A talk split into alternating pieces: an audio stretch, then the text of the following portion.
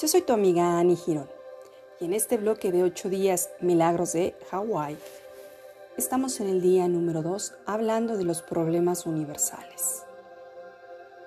Actualmente nos podría resultar útil aplicar estas prácticas milenarias de Hoponopono de una forma regular en nuestra familia y en nuestra sociedad.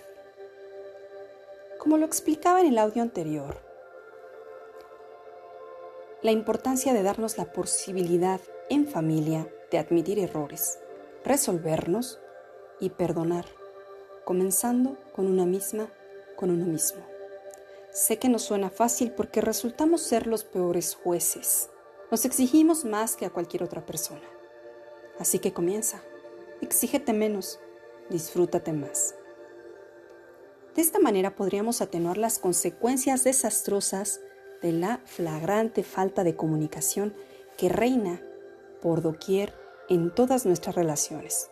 Yo les llamo entornos, familia, pareja, trabajo, amigos, etc.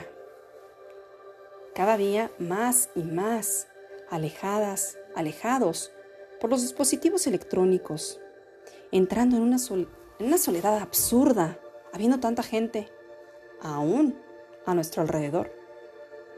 Cuando parecía que la pandemia de COVID-19 nos había sensibilizado, creo que en muchos casos terminó por aislarnos más y más. Así que date la oportunidad hoy de interactuar con alguien si te es posible, obviamente con las medidas de precaución. Recupérate. Yo soy tu amiga Annie Girón. Gracias Gracias, gracias.